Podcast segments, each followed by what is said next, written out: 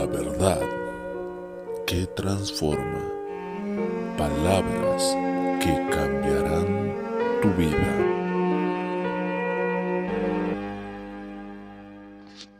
Muy buenos días, bienvenidos una vez más a La verdad que transforma.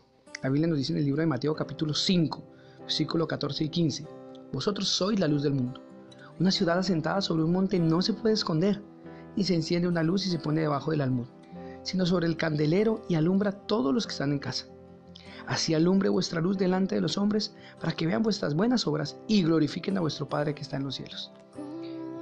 Qué maravilloso es esto, qué maravilloso y grandioso es este, este pasaje bíblico. Yo quiero animarte a algo, es hora de alumbrar, es hora de mostrar al mundo quiénes somos realmente los hijos de Dios. Es tiempo de mostrar el camino, así como lo hizo Cristo Él nos mostró el camino al Padre. Él es el camino al Padre. Ahora tenemos que mostrarle a los demás el camino. Y el mundo está en tinieblas, oscuridad. Y eso representa pecado. El pecado, sus acciones injustas, hacen que el hombre esté enseguecido y no pueda ver hacia dónde está Dios.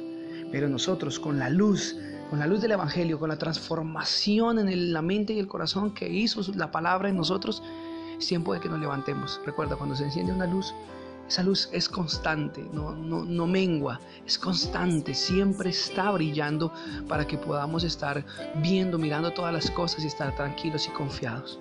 Así nosotros tenemos que levantarnos a alumbrar.